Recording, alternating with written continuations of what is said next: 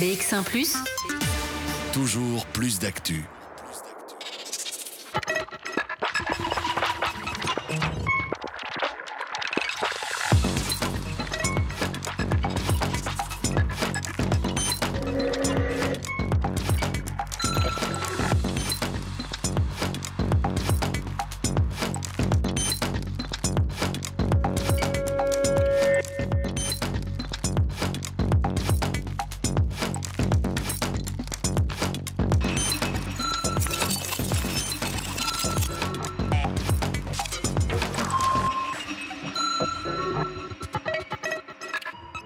Thank you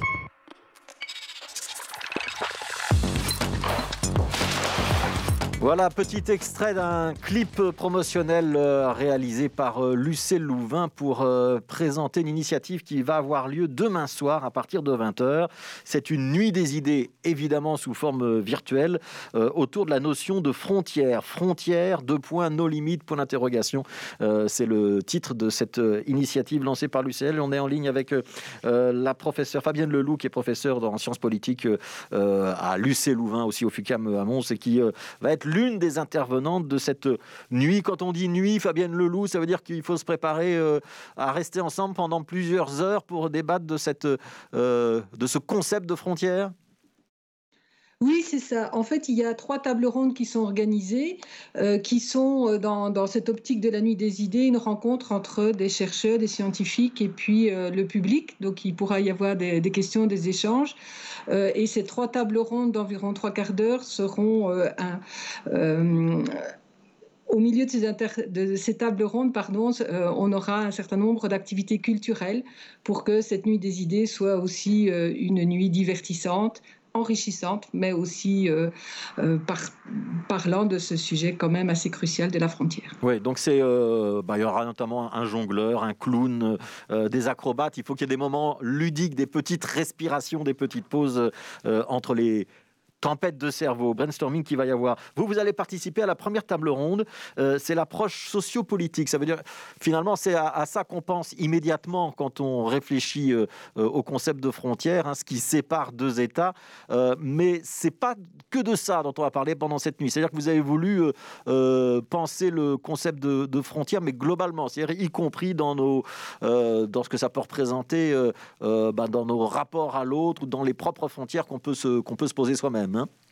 Oui, tout à fait. On va partir de la frontière politique traditionnelle, donc celle qui finit un territoire euh, et au-delà duquel, euh, quelque part, il n'y a plus rien d'autre, hein, quand on imagine les cartes géographiques traditionnelles, vers euh, la coopération transfrontalière, on en parlera dans la table ronde numéro 1, et puis après, dans la table ronde numéro 2, on parlera des frontières que crée l'urbanisation, que crée finalement l'habitat, que crée le logement, et puis on ira vers les frontières de la connaissance avec l'intelligence artificielle. Donc on voit bien que cette soirée vers des horizons assez indéfinis. pourquoi est-ce que vous, on a eu l'idée d'organiser cette euh, nuit des idées? Alors elle tombe pile poil dans l'actualité, on y reviendra peut-être dans quelques minutes hein, avec cette fermeture de nos frontières. Euh, mais donc voilà, l'idée qu'on doit se réunir, qu'on doit réunir des chercheurs euh, sur cette thématique-là, elle est venue comment? Et c'est accessible à, tout le monde, cette nuit de table ronde? C'est plutôt pour les étudiants? C'est plutôt pour le grand public? Alors c'est pour le grand public. Donc euh, euh, le concept de Nuit des idées, c'est une construction qui vient de France et donc c'est bien un partenariat entre l'UC Louvain et euh, l'ambassade de France, mais aussi nos télés, le festival du Ramdam, pour permettre en fait une rencontre autour de, résultats scientifiques, autour des chercheurs, mais aussi autour du grand public. Et donc l'optique, c'est vraiment celui-là. D'ailleurs, les tables rondes sont relativement brèves, c'est une demi-heure, trois quarts d'heure maximum. il y a plusieurs intervenants, donc plusieurs Et donc, l'idée, c'est vraiment de, nourrir. Et euh, on est vraiment dans, cette rencontre qu'on souhaite, en tout cas. Euh, donc, surtout pas. Euh, ce, n'est pas un cours, ce n'est pas une conférence, c'est bien un échange et un débat et avec les aspects ludiques, ça prend presque la forme d'un spectacle. Je signale qu'il y a notamment la, participation de Joseph Skovanek, hein, que certains connaissent peut-être parce qu'il intervient dans de nombreux, sur de nombreux médias, notamment sur ceux de la RTBF de temps à autre, euh, et qui euh, va lui défendre euh, bah, le, point de vue des personnes autistes. Et, peut-être qu'il a des choses intéressantes et innovantes à dire sur cette idée de frontière et sur ce qui peut nous séparer les, les, uns des autres. Je voudrais quand même qu'on s'intéresse un peu à nos frontières politique, hein, donc ce qui sépare les États, notamment les États au sein de l'Union européenne. Parce que ça, c'est quand même un, domaine sur lequel vous, vous intervenez. Vous avez écrit de nombreux articles et de nombreux ouvrages sur ces questions-là. Dans plusieurs régions du monde d'ailleurs. Hein. Euh, euh, je pense que vous avez fait notamment une étude sur la Catalogne, si je ne me trompe pas, euh, par exemple. les frontières, est-ce qu'elles n'ont pas tendance à réapparaître ces derniers jours, ces derniers mois avec le Covid-19 On avait le sentiment, en habitant l'Union européenne, qu'on était dans un grand espace sans frontières, et tout d'un coup, on a le choc de les voir réapparaître. C'est quelque chose dont on va débattre, ça? Alors, on va en débattre. Alors, ce qui se passe avec le Covid, c'est que le, Covid, il sert de révélateur. Alors, euh, c'est valable pour plein de domaines, mais c'est valable pour la frontière aussi. Il faut aussi se rendre compte que depuis 2015, les frontières, elles avaient quand même tendance, à, y compris à l'intérieur de l'Europe, euh, à, être euh, questionnées. Et on se rend compte, en fait, que même s'il y a 2 millions de travailleurs frontaliers en Europe, c'est-à-dire c'est une partie quand même importante de la population, il y a toujours des questions, même si le franchissement de la frontière n'est pas toujours visible. De ces temps-ci, il est très visible, mais il y a eu d'autres époques quand même pas si lointaines où on passait notamment à la frontière franco-belge sans même s'en rendre compte. Mais euh, elle était toujours là quand même. Donc, c'était pas parce qu'elle n'était pas euh, euh, concrète avec une barrière ou avec un contrôle qu'elle n'existait pas. Et donc, il faut se rendre compte de ça. Cette frontière existe toujours. Cette frontière permet aussi une ressource, permet de la coopération dans un certain nombre de cas, et, et l'Europe soutient cette coopération. Mais on est certainement pas dans des États euh, euh, totalement ouverts avec une Union européenne qui aurait perdu euh, ses frontières. elles sont devenues encore plus fortes de ces temps-ci puisque la politique de santé étant une politique nationale, chacun des États a défini finalement ses règles de sécurité. L'Union européenne a eu un certain nombre de démarches positives par rapport à ça, notamment en lien avec les vaccins, mais en lien avec les compétences qu'on peut donner à l'Europe. La politique de santé, c'est une politique nationale, donc la frontière, c'est aussi euh, lié à cette politique de santé. La, fermeture va se faire à ce moment-là euh, en fonction de décisions euh, par, définies par les gouvernements nationaux ou fédéraux selon les cas. On rétablit les frontières, on rétablit les contrôles aux frontières, on essaye d'interdire de, de voyager c'est une manière de se protéger aussi. Ça veut dire que c'est euh, l'idée que la frontière, c'est quelque chose qui peut arrêter quelque chose. Alors ça pouvait arrêter peut-être les, les invasions euh, euh, au temps du Moyen Âge. Aujourd'hui, on doute quand même que ça arrête réellement le, le virus. Est-ce qu'il est pertinent, ce concept de frontière? Est-ce que c'est juste une manière de délimiter son territoire et de tracer un trait sur une carte? Ou est-ce que vraiment il y a des frontières qui sont efficaces Je viens citer les invasions, je viens citer le virus.